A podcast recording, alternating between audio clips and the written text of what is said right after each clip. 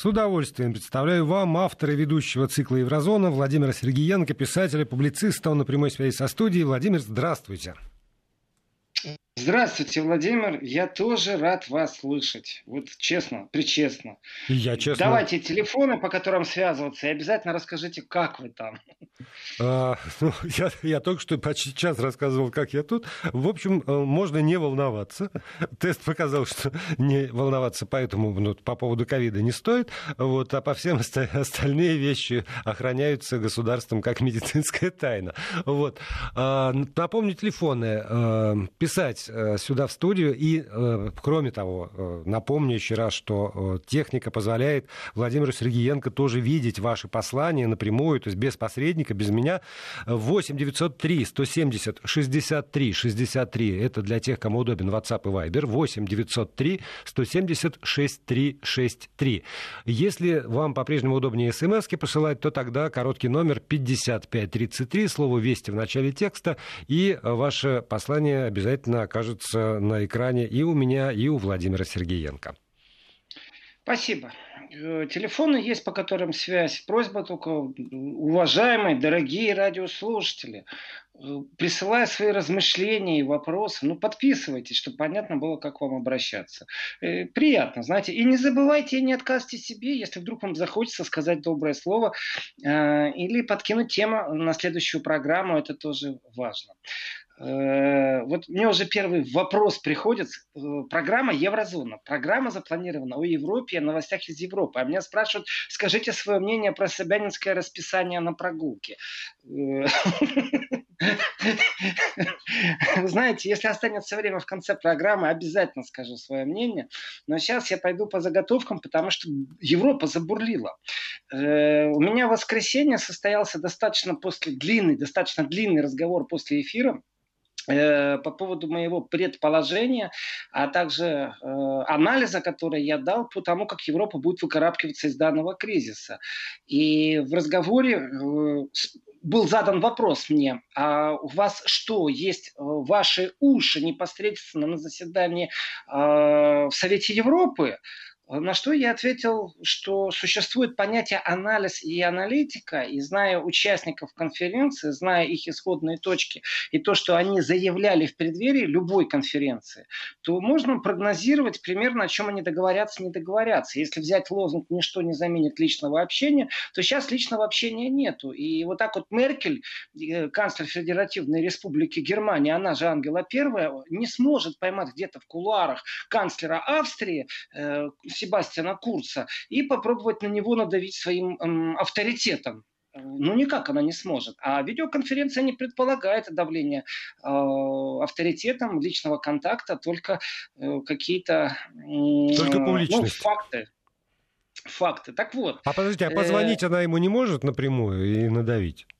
Ну, может, может, но я думаю, как с гуся с вода в данном случае, потому что настолько разные взгляды и позиции. Вот мы дождались, у нас есть э, сведения полностью по европакету, анализ, который дал я в выходные, полностью оправдался. И да, действительно, пакет будет сложен из двух ведер. То есть корыто, которое они готовят для Евросоюза, это корыто наполнится двумя разными составами. Первый состав это будет субсидия, второй состав это будет кредит. При этом Урсула фон де Лейн умудрилась сказать о том, что э, ну как вам сказать, то, что практически на 50% увеличено вот это ведро спасения или корзина спасения, я только что назвал это корытом. Э, ну, как вам сказать? Урсула фон дер сказать-то сказала, но представление, откуда это корыто наполнится, пока что нет и не может быть. И вполне возможно, что Евросоюз попадет в очень тяжелый цейтнот, когда не будет хватать времени, потому что бюрократически сейчас все э, согласовать просто невозможно. Итак, поехали. Смотрите. Э, есть четверка сейчас. Э, впереди этой четверки стоит э, Австрия и Нидерланды. Они говорят, что ни в коем случае деньги раздавать нельзя в Евросоюзе. Об этом я подробно говорил на выходных. Зайдите в архив, найдите программу, послушайте. И есть германско-французская линия, которая говорит, надо всем спасать, надо денег дать. Значит, противостояние в чем заключается? Австрия и Голландия – это те страны, которые получают из Евросоюза э, меньше, чем дают. Германия, Франция тоже вроде бы как, вроде бы как. Но э, если смотреть не на цифры, а на суть, то здесь две разные философии. Итого, Франция и Германия готовы дать бесплатно деньги странам, которые нуждаются в этих деньгах. Звучит красиво, но сразу возникает два вопроса. Первый, как контролировать э, расходы которые будут связаны с ковидом и с последствиями ковида в экономике, кто на себя берет эту функцию и по каким преференциям этим странам будут помогать. То есть почему вот одной стране помогли больше, то есть где дискуссия, а где не дискуссия. И дисциплина. Действительно, страна какая-то взяла субсидию и непосредственно не размазала ее по бюджетной не знаете, красивые проекты нарисовала, а реально работает и отдает деньги. И второй вариант, который предлагает все-таки э, четверка, Э, я бы так сказал, во главе, конечно, с идейным лидером, с австрийским канцлером, который говорит, что если берут деньги в кредит и нужно их отдавать, тогда сами будут беспокоиться о том, как эти деньги тратят. Это недаренные деньги. Это, э, во-первых, увеличит европейскую дисциплину. Во-вторых, тогда можно неограниченно давать деньги. Откуда же деньги взять на субсидию?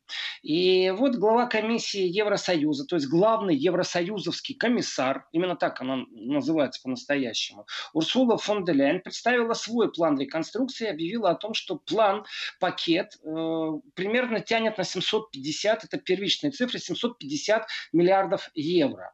Из этих 750, вот здесь я очень рад, э, викендовскому анализу тому, что из 750 500 это будут субсидии, а 250 это будет кредит.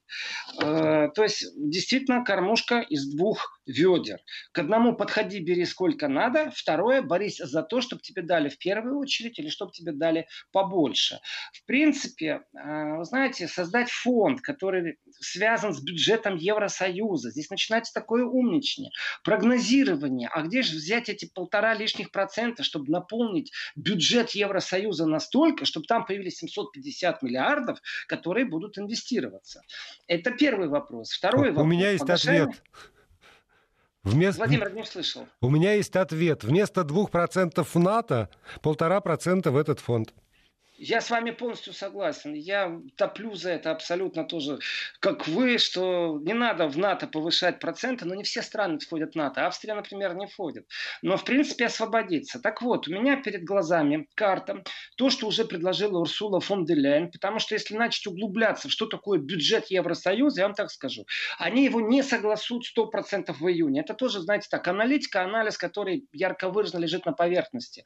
Потому что невозможно сейчас договориться. Они не смогли до этого, они и дальше не сговорятся. Почему? Да потому что нужно посмотреть на то, что предлагает Урсула фон де Ляйн с точки зрения цифр. Итак, 81 э, миллиард уходит в Италию.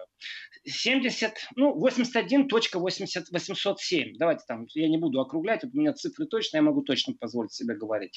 Значит, Испания 77 миллиардов 324 миллиона. Это субсидия, то есть невозвратная. Это Евросоюз этим странам дарит. Дальше.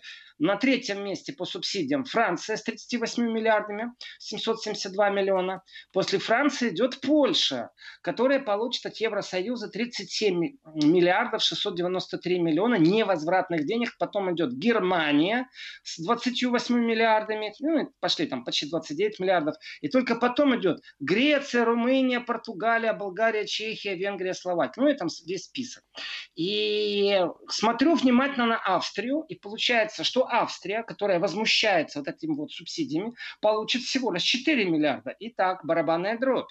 Италия 81 миллиард, Австрия 4 миллиарда. Ну как они привязываются к валовому продукту, количество населения, сколько людей умерло, какая отрасль нарушена? Или потому что так захотелось Меркель и Макрону, чтобы раздавать деньги, и эти страны оставались в Евросоюзе. Италию можно ставить в Евросоюзе только взяткой. И эта взятка только что по предложению Урсулы фон де Лейн, главного еврокомиссара, тянет на 81 миллиард. Хорошая взятка, я могу сказать, для Италии.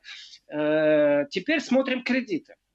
Это из тех 250 миллиардов, которые сегодня рассказала Урсула. Кстати, э, вопрос э, такой на засыпку у многих. А где они возьмут деньги, как они их будут возвращать? То есть, если Евросоюз сам у себя одалживает деньги, дело не в том, что они напечатаются. Инструмент, там, госзайм, облигации, евробонды, все это можно обсуждать.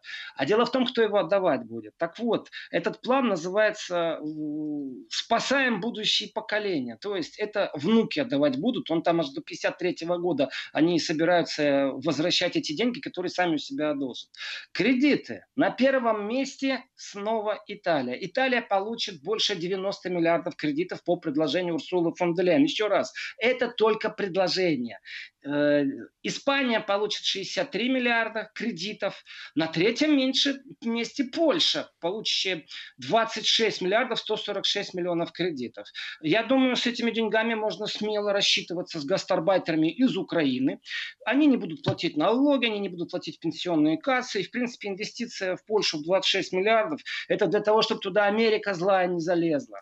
Э, но я думаю, это бесполезно, потому что Америка там присутствует на уровне посла, который предложил даже ядерное оружие из Германии перекинуть. Знаете, там такой посол, женщина, она пришла из косметической э, предпринимательской деятельности, и вот теперь посол. Вот молодец, кстати. 26 миллиардов, которые Европа планирует дать Польше как э, кредит, конечно, могут э, на некоторое время придержать американцев, которые выстраивают там свои собственные э, отношения. А может быть, мы увидим и план Маршалла. А это Америка так показать так объявляет, но тоже не говорит, кому сколько.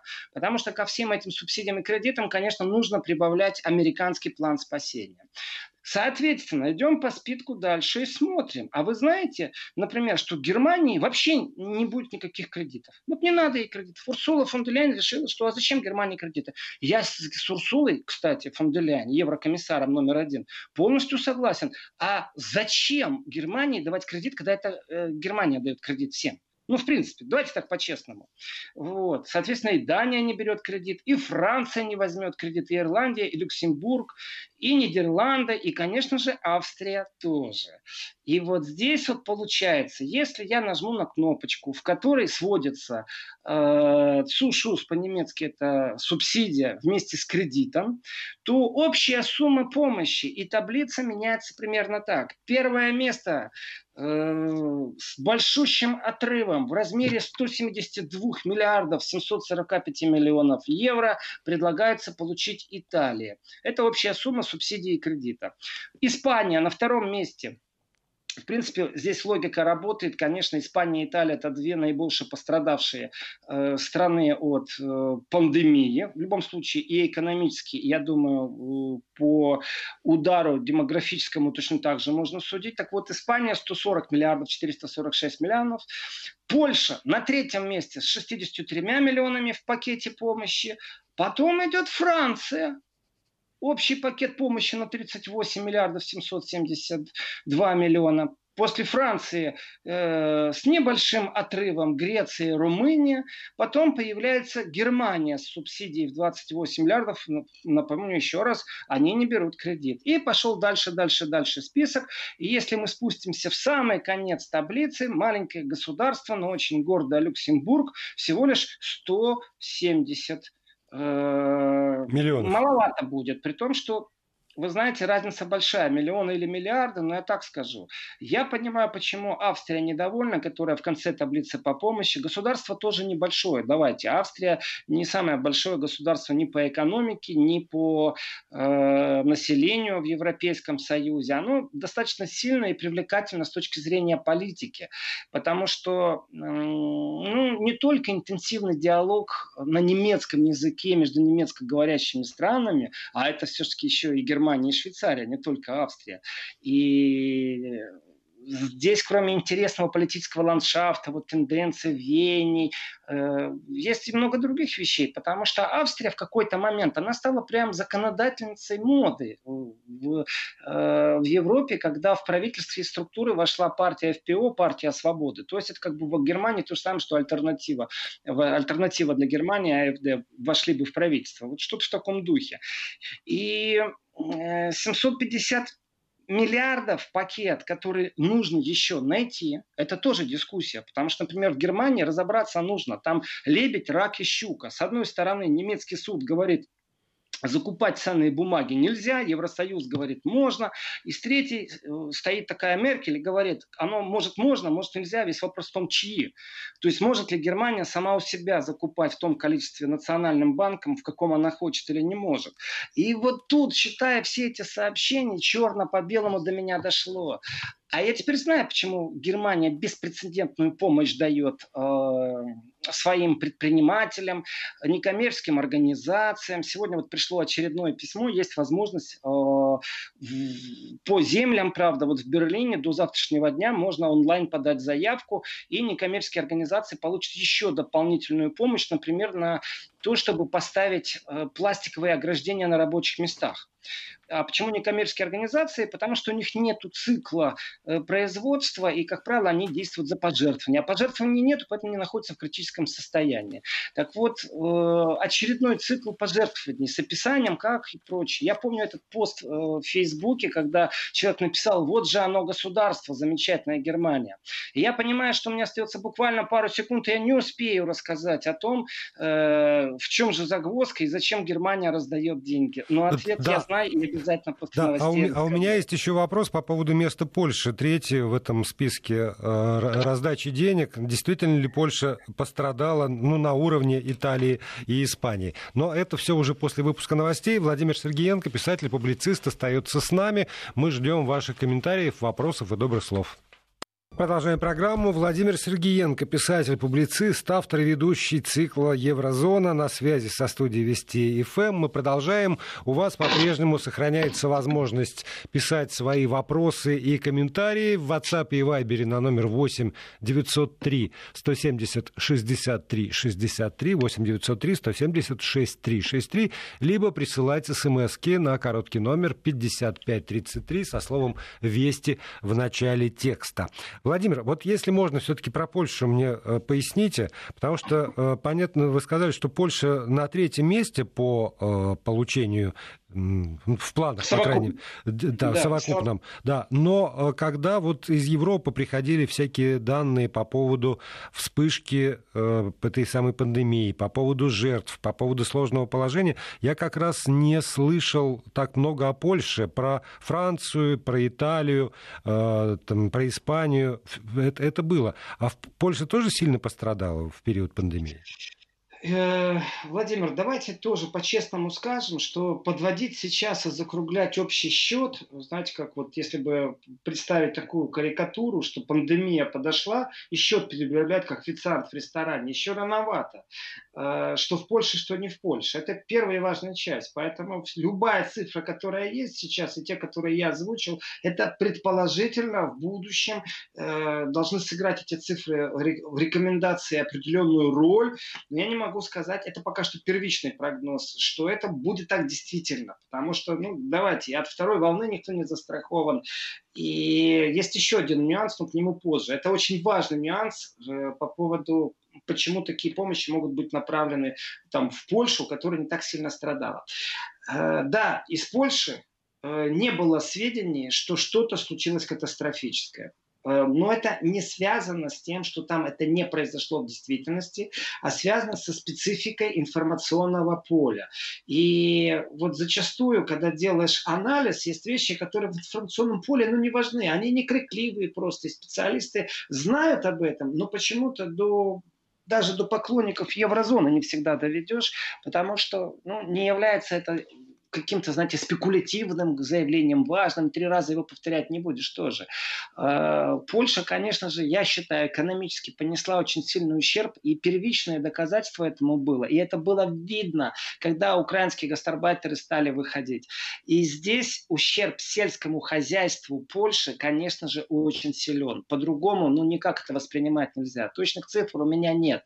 Но я э, смотрел польские новости, смотрел польские расчеты, польская количество там банкротов и прочих, у них цифра держится тоже, знаете, везде там от 40 до 60 процентов по прогнозу. И, знаете, разницы нет. 41 процент будет фирм разоренных или, или 52 процента. Но эти 8 процентов э, в статистике роли не играют. Но в Евросоюзе э, в программе инвестиций особый акцент на восстановку сельского хозяйства. И тогда понятно, почему Польша находится в совокупном э, пакете помощи на третьем месте. Потому что если э, рассматривать просто вот одноразовую помощь, которую теоретически Польша получит, она тоже в верхушке, знаете, на четвертом месте. И вот это трепетное отношение к сельскому хозяйству, оно объясняет, почему Польша получит, как для меня это объясняет, по крайней мере, это один из факторов, там факторов не один, как минимум на сейчас я уже знаю 8 факторов, которые будут влиять на величину субсидии, но тем не менее, сельское хозяйство, оно доминирует, как будто его спасать надо, и это очень важный фактор. Теперь очень важный момент, вот до новостей я сказал, что обязательно объясню, почему Германия так сильно деньги раздавала, но прежде зачитаю сообщение, и которое пришло, э, на меня сыпят цифрами по поводу того, что у Германии нет денег. Все, э, сообщение читать не буду, но вот выдержка, что э, 60% ВВП госдолг Германии, эмиссия гособлигаций.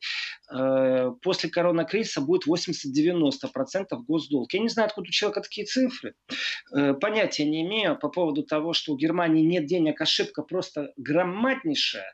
Э, у Германии не просто есть деньги, у, у Германии есть механизмы, как рефинансировать определенные проекты. Это очень важно.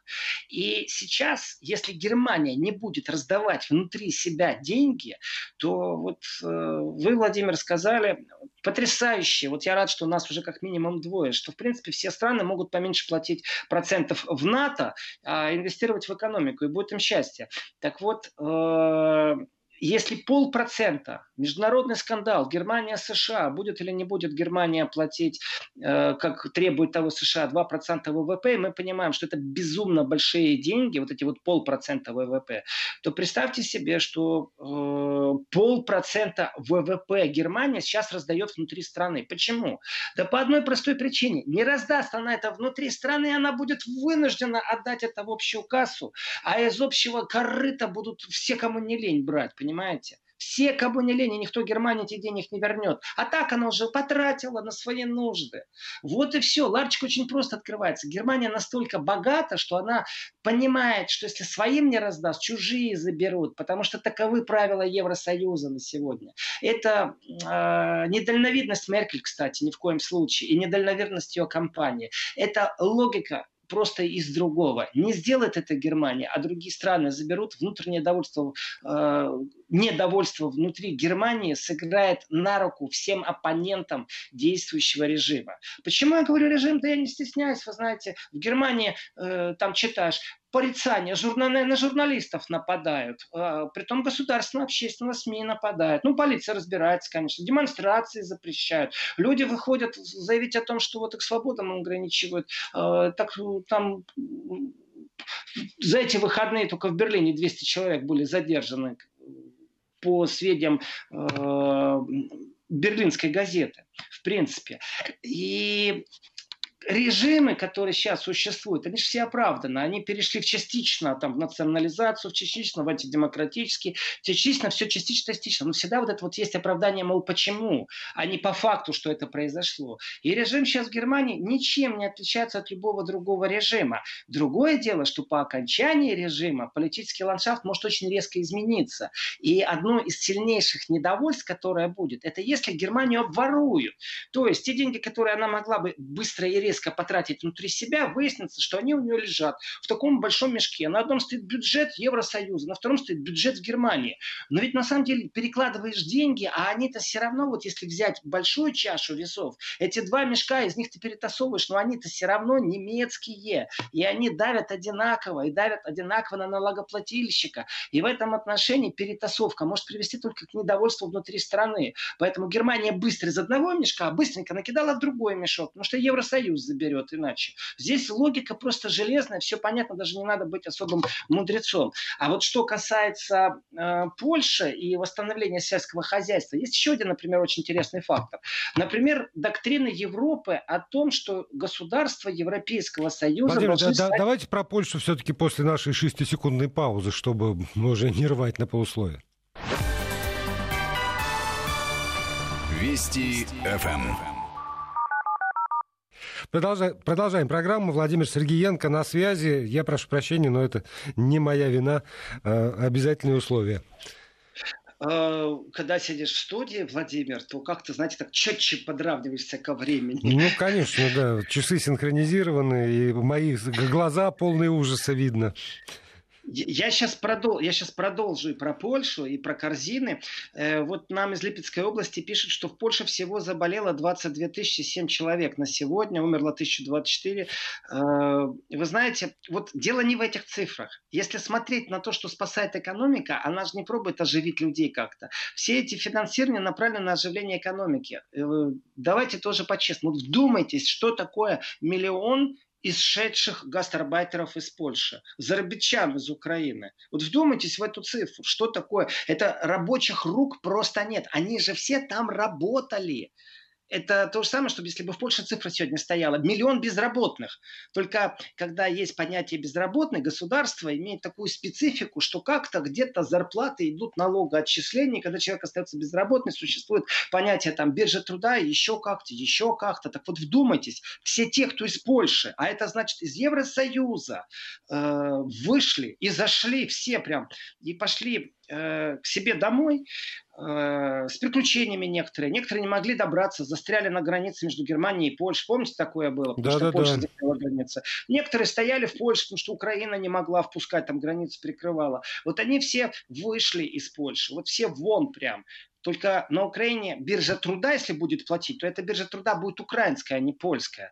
Э, поляки уже сэкономили и уже обхитрили. И никто в Евросоюзе не начинал рассматривать вот эту вот позицию очень хитренькую, такую польскую по поводу неорабства. Соответственно, э, люди, и которые работали в Польше, точно так же не отчисляли в пенсионный фонд, ни в польский, ни в украинский, понимаете?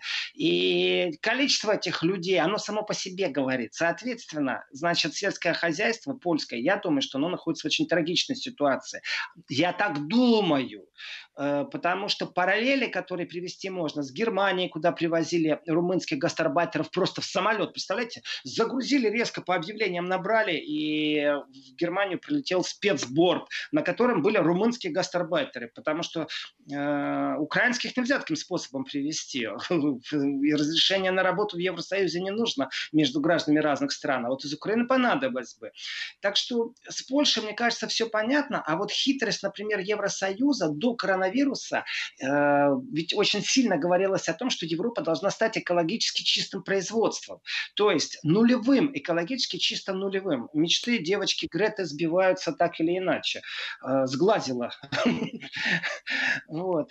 И здесь ситуация очень изменилась сейчас. Во-первых, э, фирмы, которые заняты фармакологической индустрией, они все пользуются пластиком. И кроме того, что появились, знаете, там новые приложения в интернетах, стали пользоваться вот этими программами онлайн, доставки стали существовать в десятки, а в некоторых странах и в сотни больше э, раз. Э, о том, что некоторые фирмы понанимали больше там 100 тысяч сотрудников, ну, как Amazon, например. Э, все это хорошо, но правда жизни, пластик, который плохо перерабатывается, который должен был бы вывести, э, выведен за скобки вообще существования в Евросоюзе, вдруг выясняется, что этот пластик очень нужен в индустрии фармакологической. Это те продукты, которые не разлагаются, и вдруг этот пластик по закону нельзя производить, или вот-вот нельзя будет производить. Значит, бюрократия должна резко правила поменять. А продолжаем дальше на эту тему говорить. Ведь частично вот этого всего грязного производства, она была вне Европы. Ведь это что же очень выгодно. А сейчас мысли какие? Так, а что это такое? Наша фармакология зависит от Индии и Китая. Непорядок, надо внутри страны делать. Дальше. А у нас, оказывается, они делали аппараты, которые нужны для спасения человека. Их тоже делали в Китае. Тоже внутри страны делать. И вот здесь вот, конечно же, нужны государственные э, субсидии. И распределение как будет в Евросоюзе? На какой территории поставят э, завод по производству масок? Вот на какой территории? Это будет Румыния с дешевой рабочей силой? Или все-таки это будет э, Германия, в которой существует возможность э, очень быстро профинансировать из внутренних ресурсов, а потом получить откатную субсидию из Евросоюза, куда же они сами свои налоги и сбросили. И вот здесь вот вопросов больше, чем ответов. Мало того, что их больше, чем ответов, здесь еще есть удивительная направленность. То есть вот пластик, экологическое производство. Сейчас все будет возрождаться. Бешеными темпами кто-то отказывается от газа, ну, Польша та же, например, российского, э, под шумок там привезли сжиженный газ, все, вроде бы ура, руки почесали. Но ведь когда сейчас начнется перепроизводство, вот решили, что нужен Евросоюзу этот завод, и разницы нет, что он производит. Пластиковые ампулы, одноразовые маски, средства спецзащиты в виде одежды, разницы нет, что он производит. И вот будет принято решение, что этот завод ставят, например, в Польше то тогда нужно концептуально посчитать, сколько времени нужно на то, чтобы эта инвестиция действительно себя оправдала. Даже под госзаказ всех участников Евросоюза. Пусть каждое государство делает стратегические запасы и закупает именно в Европе то, что ей нужно. И лекарственное, и медоборудование. А, но только производство в Польше может быть дороже, потому что там газ американский. А в Германии будет дешевле, несмотря на то, что зарплата может быть дороже, а, потому что газ будет российский. И вот здесь включаются совсем иные какие рычаги. Соответственно, предложение, которое дала Урсула фон де Ляйен, это пока что первичное предложение. И с точки зрения первичного а, предложения, мы можем примерно понять ориентировку, кого и как спасать будут. Сельское хозяйство, да. Сельское хозяйство без пестицидов, я не могу однозначно сказать «да». Только что был принят закон в Евросоюзе, который некоторые страны выводил из пятицидовой зависимости. А как сейчас будет? Как сейчас восстанавливать? А сможет ли действительно это государство, любое, какое получит субсидию, будет это Испания или будет это Польша, сможет ли действительно соблюдать и играть по этим правилам на новых дорогих удобрениях существовать? Плюс не забываем вот эта вот фанатическая приверженность э, даже отказаться от атомных электростанций в некоторых местах. Э, то есть ветряки э, и другие возобновляемые источники энергии все это огромный пакет. Как министры экономики будут это согласовывать в следующем месяце, никто не знает. Смогут ли они это сделать? Я говорю, что нет. Я говорю, что нет. Они смогут только максимум продумать, что сделать, чтобы осталась Италия и Испания в Евросоюзе. И вот это похоже для меня больше на взятку, чем действительно на какую-то логику, на то, как будут они финансировать. То есть, когда Урсула фон де Ляйен говорит, а давайте 500, миллионов, 500 э, миллиардов евро раздавим, 250 дадим в кредит, э, а теперь, минутка внимания, все министры финансов напряглись, а также главы государств, у вас времени месяц, вы должны придумать, как мы будем эти деньги тратить. Понимаете, насколько все это вот э, под давлением, под давлением не только бизнеса, но и размышления о том, как мы будем жить дальше. И я считаю, что, конечно, э, ближайшее будущее – это такой сплошной комплекс мер, которые должны быть привязаны как к мышлению, как развивается промышленность в будущем. И здесь вырисовывается потрясающая вещь. А ведь в будущем заранее было запланирован медленный переход на определенные технологии. И тут заявление Макрона. Мы инвестируем 8 миллиардов в помощь автопрому, который будет экологически чистый. Вот она смена парадигмы произошла. В Германии Владимир, уже вот смена парадигмы, это будет, наверное, последняя мысль, которую вы успели сказать в сегодняшней программе. Слушатели адресую на субботу и воскресенье в программу «Еврозона». И спасибо Владимиру Сергеенко за сегодняшний спасибо, разговор. Владимир.